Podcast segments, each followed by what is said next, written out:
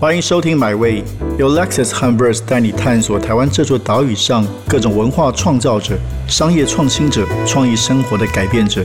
让我们系好安全带，前往最动听的文化故事，一起 Experience Amazing。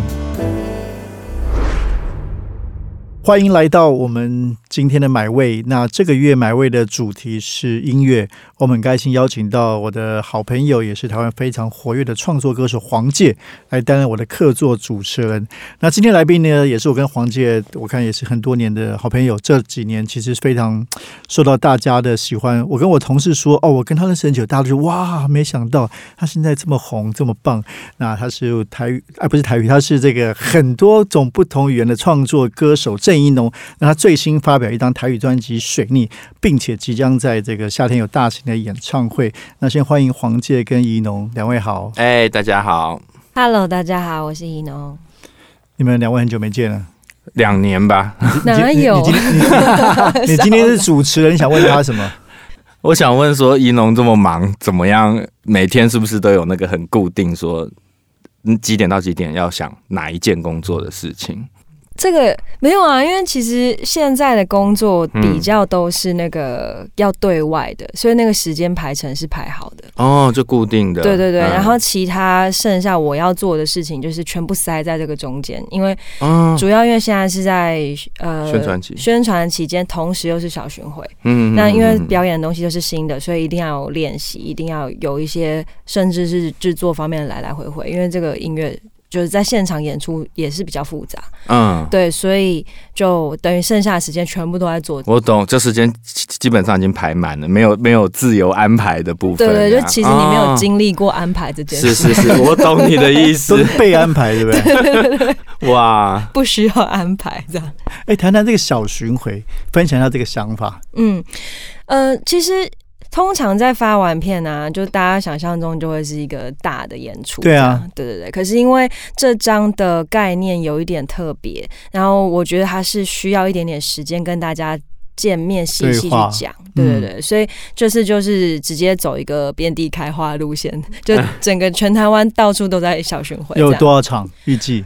呃，目前已经就是从。演完的跟接下来要演的是十哎十吗？十场九场十场，哇，真的是遍地开花。对，然后接下来再下个月应该还会再有可能四五场这样，所以差不多都是在这个所谓的 live house，还是有一些不太一样的场地，有不太一样的地方，有有咖啡厅，有对，然后呃四月还会去华东跟。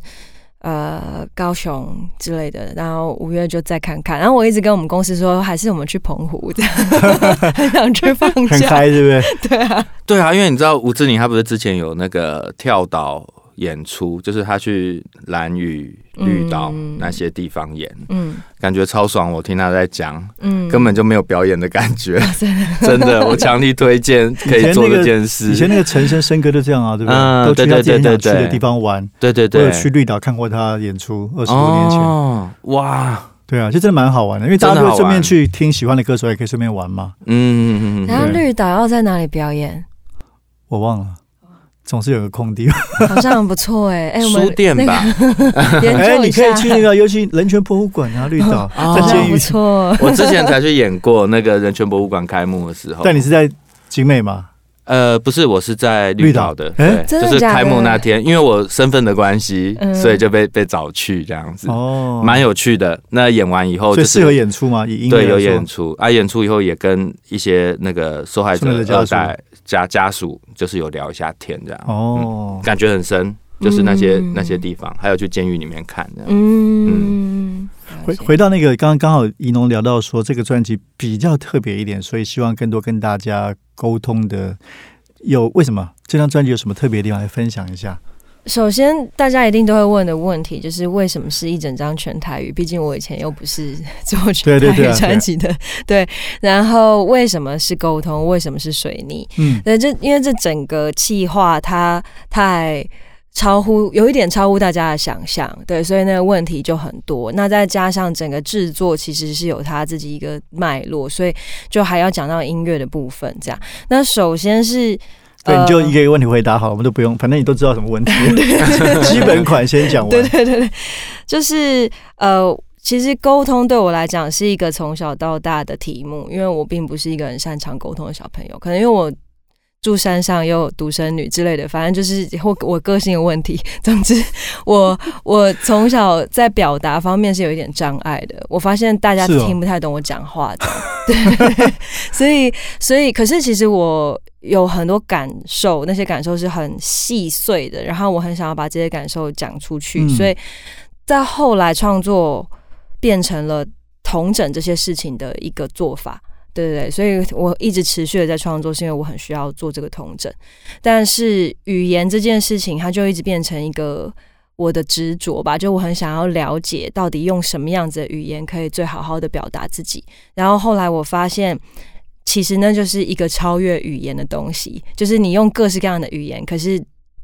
就是就讲那个一点，讲煽情一点叫做情感，这样对，就是一个共通性，大家都感受到，然后你可以把大家都感受到的事情讲出来，那那个沟通就可以成立。这样，所以我就决定要写一张全部都是在讲沟通的面向的专辑。对，那也因此就呃很自然的水逆这个主题就产生了，因为水逆就是一个沟通障碍。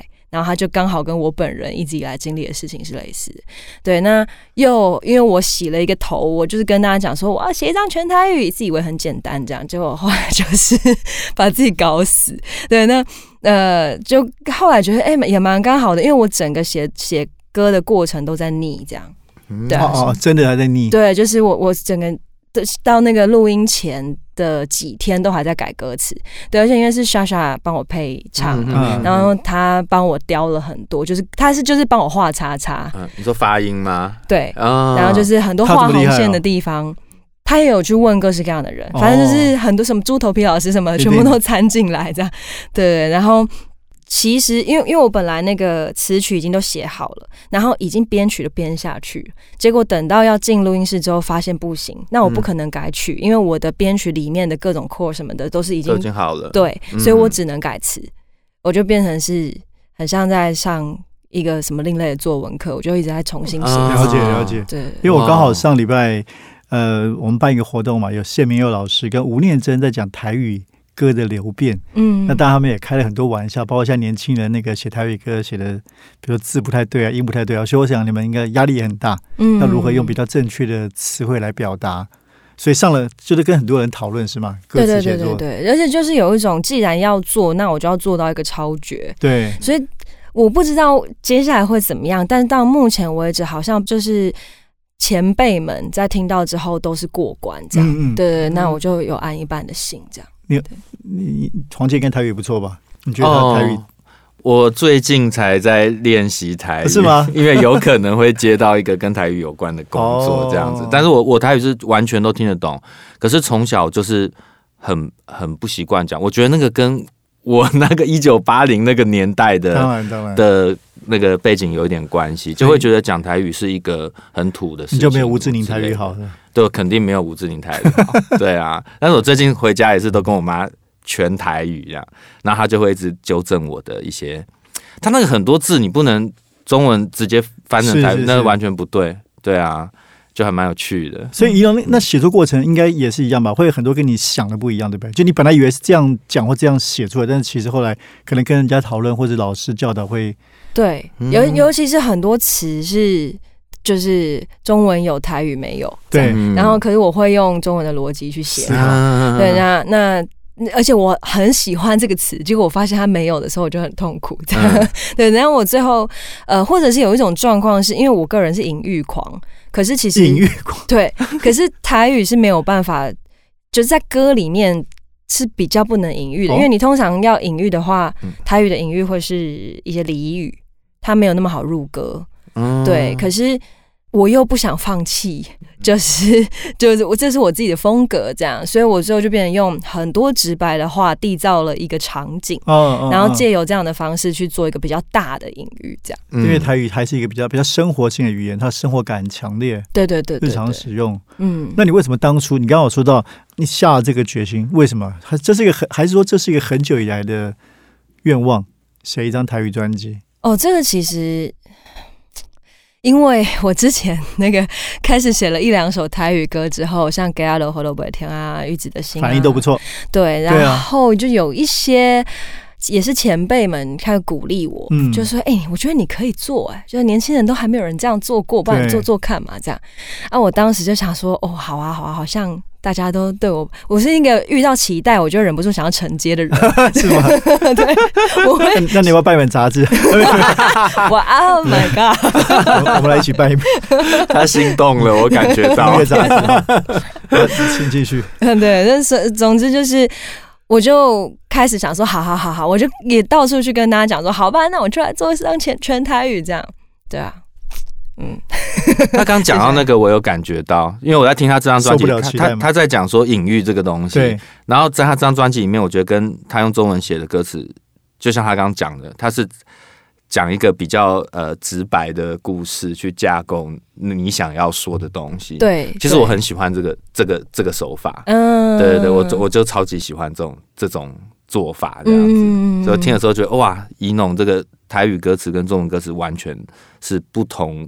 的写法，对对，觉得蛮酷的。对，其实而且音乐的部分跟我想的完全不一样。对，嗯，很秋，你知道我意思吗？我就是觉得，对对对，就不是那一种我想象中的台语专辑。对，所以。你说，你说，那其实这个整，因为我的呃，我制作人青后，这次是我跟他我们一起呃，把整个专辑的脉络理出来。什么叫理出来呢？就是我在完成第一首歌，那首歌其实是整张专辑的倒数第二首歌，叫做《或许就变成书里的风景》，而且还是我跟阿豹这样。对对，就这个东西完成之后，我们就开了一个会，那个大概是一年前，然后我们那个会就是从。这一首歌开始往前跟往后延伸，去想一整张专辑哪一首要是什么风格，讲什么故事，对，然后都想好之后，我才开始把词填进去。嗯哦，对对对，所以就是它的脉络会很清楚，是因为我是照着这个规范去写的啊，这个也是我之前从来没有做过的一件事情。对对对，那超困难，因为没有自由。哎，所以对你来说，这个我懂。所以华语跟台语对做音乐上面会有差别吗？会，因为嗯。第一个是当然，因为那个音调的关系，嗯，所以台语的曲上面本来就哦，我后来才觉得为什么台语很容易会变，就是都是很浓烈的小调，是因为你讲话真的你就会发现音调是长那样，嗯，对，所以那就是要怎么样在这个限制之内，还是让它听起来是轻盈的，这就是一个课题，对，因为就是华语比较没有这方面的限制嘛，对啊，就是。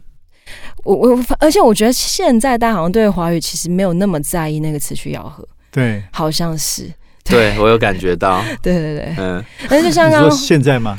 呃，我我我我我没有觉得这个不好，我觉得那是一种另外一种更更自由的想法吧，就是很多你说没有咬合到这个东西，对，应该说我我也没有觉得一定要咬合到，但是现在的确有很多这样的。情况发生这样，对对对对对对对。那你你当时对音乐的想象是什么？因为我觉得这个专辑的音乐是蛮蛮蛮多元，像包括你刚刚说的，从有一些轻快性，然后对，所以你一开始谈，因为你刚刚提到主题是沟通嘛，所以对音乐的想法呢？嗯，这有分两种状况，因为有其中有几首歌我是有写 feat 群后，就是我的制作人。OK，对，那那种状况就是他已经有他自己的一个 beat。而且那个 B 有他自己的故事，然后我再把我的词填进去。哦，对，所以等于是我们是两个创作者的结合，这样。对，那这种时候呢，其因为我刚好君后他自己也是一个嗯环境控嘛，就是比如说他会去收集很多环境的声音，然后他会想要缔造一个那个聆听感觉，你好像走在一个环境里面。嗯，对对对，他他有这方面的执着。嗯，对，所以刚好。就是那个我我就是因此而产生了很多画面，所以那些歌就会听起来特别有画面感，因为我的词是贴着他的曲的画面写出来的。对对对，那其他的音乐，嗯，剩下就比如说我们会去想说第。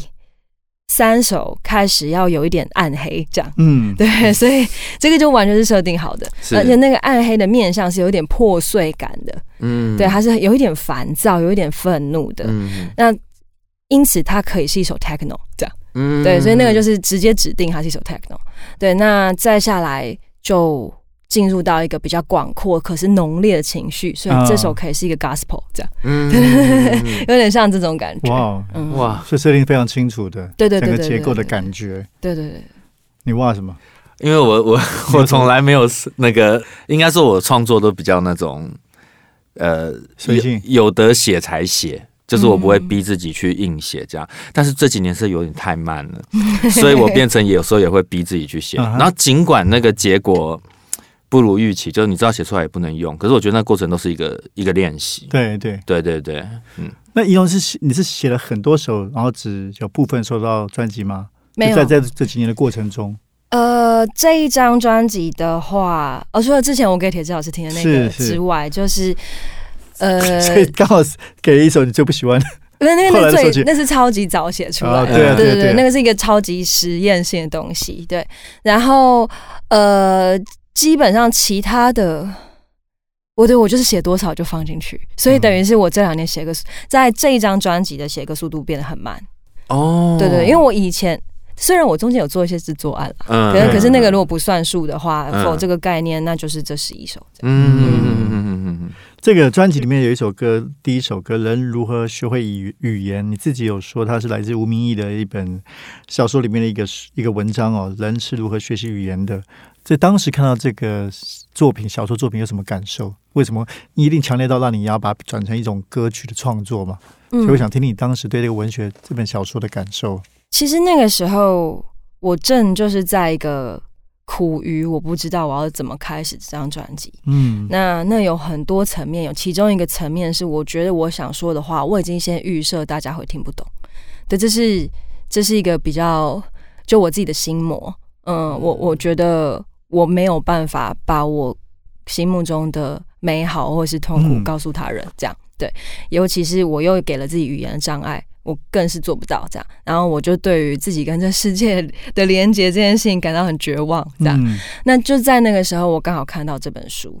呃，其实这本书里面的，就它也是各种绝望，对，对我为基底。可是，在这些绝望里面，会有一点点的微光。那些微光就是来自于某一种不放弃的某种执着，对于呃，不管是对于一种。一个物种或者是一个研究，那这个东西就是用又再来比喻为他们对于一个人的情感，或是对于一种情感的传递方式。对，那这个执着的东西完全打中我，尤其是人如何学会语言。其实这一篇文章，呃，他的故事是一个自闭症的少年，嗯，他本来就是在自己的孤岛里，那可是他有一个天赋，是他懂鸟语。对，那这世界上唯一懂他的人是他妈妈，呃，所以他妈妈就很支持他。结果等到他长大，他变成了一个鸟语研究学家。那他妈妈却生病了，所以他在后来他妈妈就过世了。那他回去奔丧，奔丧完之后呢，他就自己生了一场病，最后他就听不见了。所以这个鸟语学家他突然间就是他世界崩溃，因为他再也听不到鸟语。那他就沉寂了一阵子之后呢，就加入了手语社，然后在手语社里遇到呃很很很不错的朋友，然后这个朋友就很认真的不断的教他各式各样的手语，这样他就突然觉得，哎，那如果我把鸟语变成手语，回馈给这个人。会怎么样呢？所以他就开始研发了一套，就是描述鸟语的手语。然后最后的画面就是整个手语社的人，大家就是很认真的在比这个鸟语。嗯，然后这个对我来讲太震撼了。那就是，然后他他给这个篇文章取名叫《人如何学会语言》，就是这其实是一个又另外一本演化学的书。嗯，他真的就是在讲语言学这个东西。嗯，对，所以呃，我自己的解读就是那。原来是因为我们极度渴望要表达我们要表达的事情，所以语言才会诞生。对，那这个刚好就贴合了我这张专辑的主题。对，所以我在看完它之后，我就立刻写这首歌，而且是流着眼泪写的。然后写对，对，然后写完之后，我就知道哦，我整张专辑的脉络出来了啊。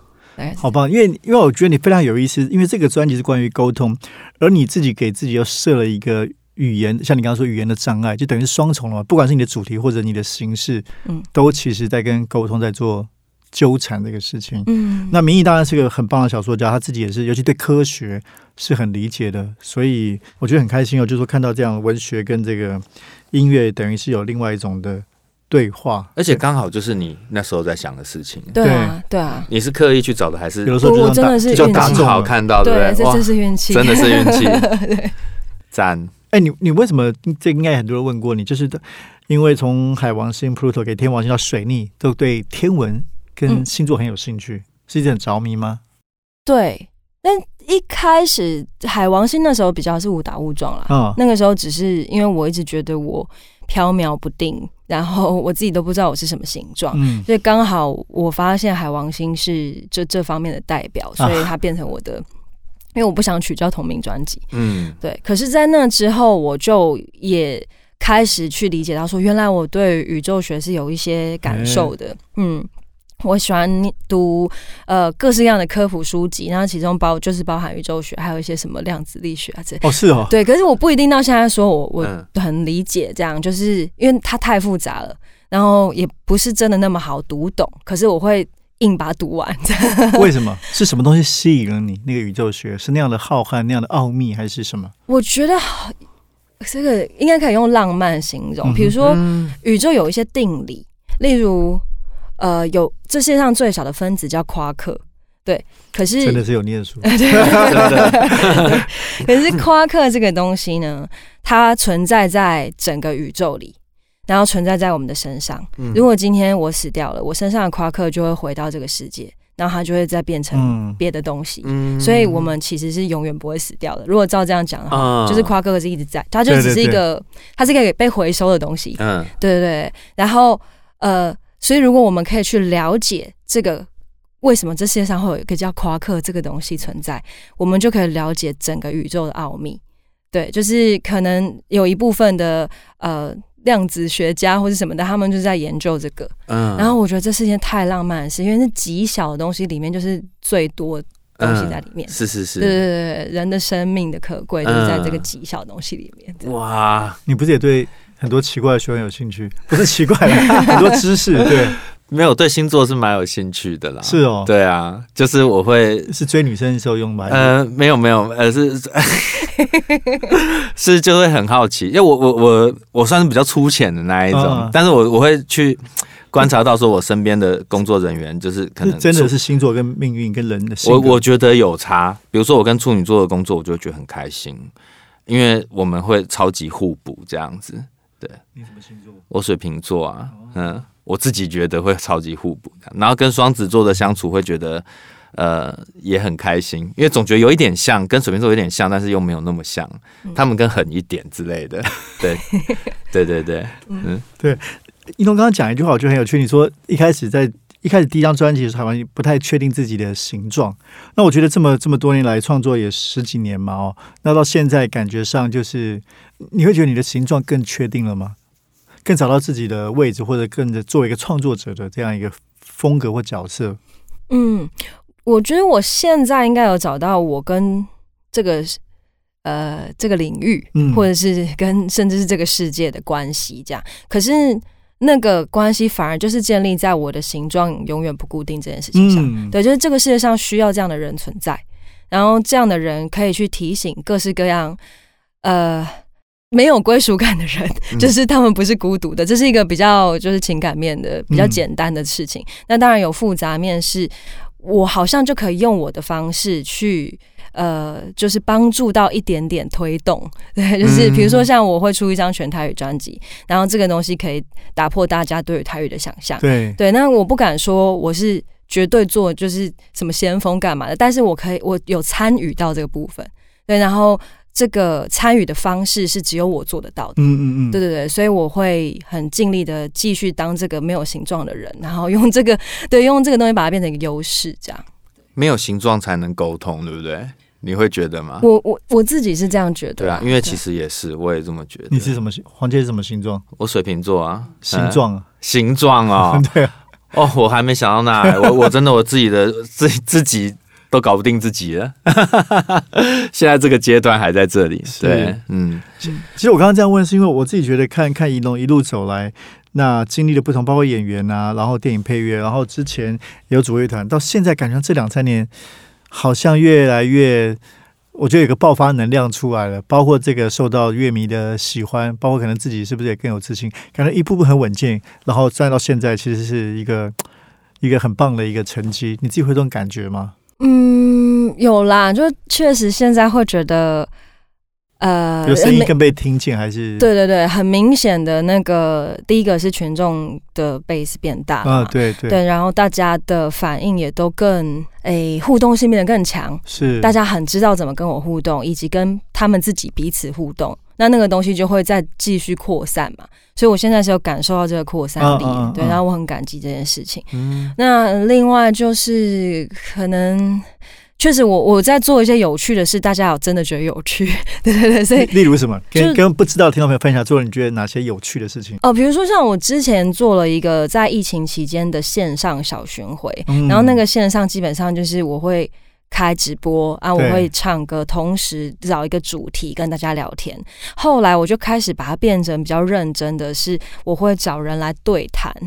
那那些对谈的主题也真的就是，比如说会有什么如何突破同文层啊，或者是聊聊电影啊，这种就有一点像我们现在在录节目这样的感觉。对对对对。那在再后来疫情比较和缓了，我就直接把它搬到现场。OK。对，变成有，比如说像我找邓回文医师，然后还有什么谢颖轩之类的，就是大家都来跟我聊天。嗯。那然后一样我会演唱。嗯。那。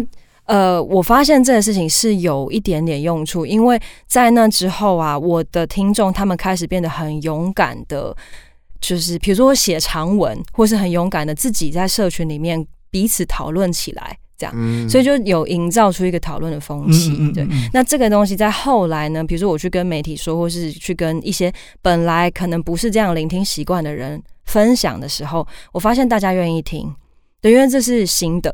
大家没有想过可以这样做，对，所以现在就变成好像，呃，我不知道，我就好像营造一个空间，是大家在里面讲话、讨论事情，可以很自在。对，因为你这个非常非常有趣，因为你自己本来说自己不会沟通，可是你刚刚讲的，其实是在创造很多的对话。嗯嗯嗯嗯，对，所以我觉得非常有趣。然后，而且你这样讲，其实我发现气化力很重要哈。像歌手如果没有在出专辑的时候，也要做很多不同的气化。哦，对啊，对啊，我好像。我我好像有点享受这件事情哎，就是而且我甚至蛮喜欢帮别人想计划的。我我在想说，以后如果 就是有要在做计划公司，对对对，我可能可以做一些这种事情来帮助别人，对啊，因为呃，把一个概念完成，而且那个完成的过程，就是所有参与的人都可以就如我想象的获得他们想要的东西，这是一个很有成就感的事。对，所以我是这样在。我有的时候甚至是会有点抽离开来看我自己这个人，然后去气化我自己的各种这样。嗯，对。黄金应该也是吧？你的黄介国什么也算是一些都是很特殊的，就气化嘛。嗯，我主要都是会还是会跟跟我的伙伴讨论啊，因为我自己像你刚刚讲的，就是跳脱出来看自己，这个我是 这么多年来始终没有办法做的很好。嗯，对，所以每次。在想一些计划的时候，我总是蛮挣扎的，就是会觉得说，嗯，你要让人家知道多少，或者是你要让自己，要让自己，呃，那些不是很想讲的话，也要讲出来吗？之类的，就是那只只属于你自己的东西，这样子。对，所以通常都还是会跟伙伴讨论很久。嗯，对。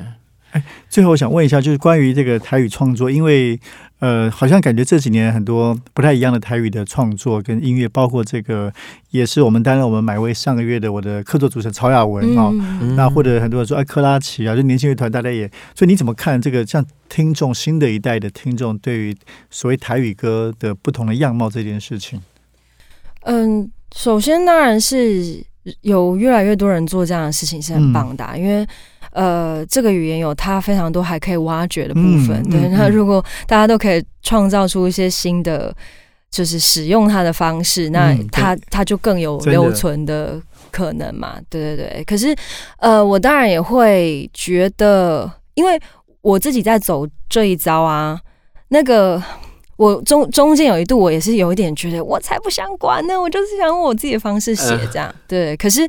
我这个时候我就问了一下我自己，说那我为什么要写全台语专辑？嗯，就是因为我希望是多方的人都可以重新在这里面认识这个语言嘛。啊，对，然后也重新认识音乐的更多可能性嘛。所以我应该要努力去达到一个让最大多数的人可以接受这件事情。对，所以包括了原本对于台语非常非常。呃，就是呃比较本格派的一一些人，我也希望他们可以认同我在里面使用这个语言的方式。嗯，对，那我就必须要回过头来重新改造我自己。对，所以我是带着这个觉悟去做这张专辑。对，那我不确定大家现在在使用这个语言的时候的呃目的是目标是什么？对，如果是。我不知道我这样讲会有点严格。我是希望说大家可以很知道它会带来什么压力，以及你要面对的检视是什么。嗯，然后以及呃，这不是一件可以轻率的去做的事情。是，对对，我希望大家可以这样子，这样子先感觉之后再去做它。那如果只是因为现在台语很红、很炫，所以去做，对对，那就。我就会觉得有点可惜，还是要知道你这到底为何而做。对对对对对，所以黄杰会要试试看吗？我我最近其实也在想这个问题，就是最近有很流行一个叫做龟缸，有没有？嗯，他然后写龟缸，嗯，那因为我女朋友她现在在师大上台文课，哦，她就跟我说，他们老师在课堂上有在批讲，呃，就不高兴这件事情，因为龟缸就不是写成龟缸，他有他自己的台文写法，然后我就会在想说，嗯。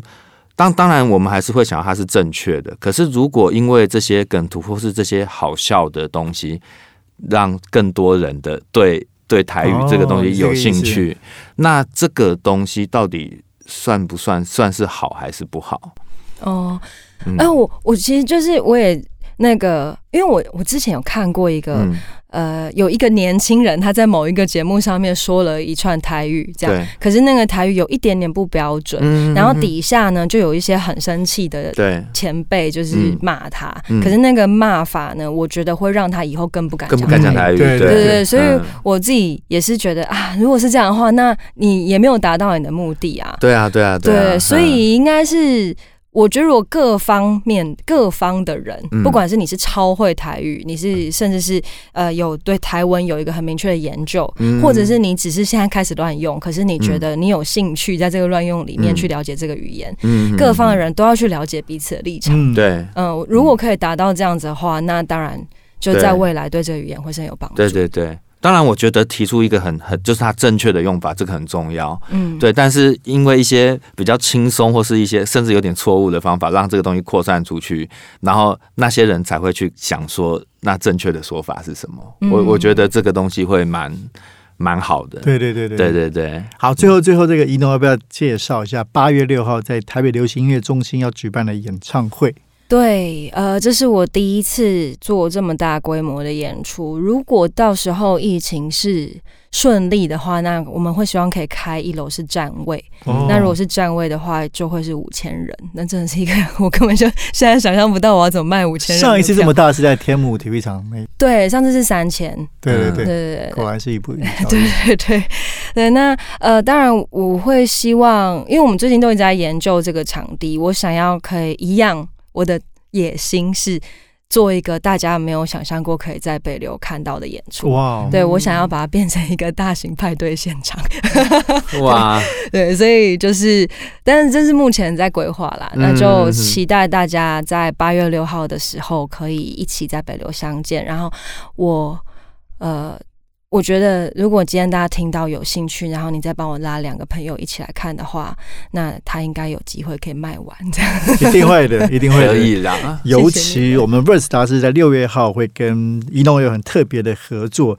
那另外也跟大家在介绍，就是我们买位现在每个月都有一场这个小聚活动，会邀请客座主持人跟我们的朋友现场见面，所以。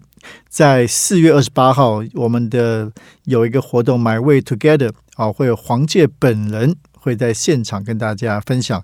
那四月二十八七点半，在 Lexus 品牌概念店。那详细的情形呢，可以上 Verse 的粉专看的报名。那今天非常谢谢我的好搭档黄介，以及谢谢怡农，请大家还没听过专辑，赶快去听；已经听过专辑的，准备买票。谢谢两位，谢谢，谢谢。这趟旅程已经到站了。感谢你的收听，也让我们一起期待下趟旅程的风景。别忘记订阅买位。本节目由 Lexus 和 Verse 文化媒体联名出品。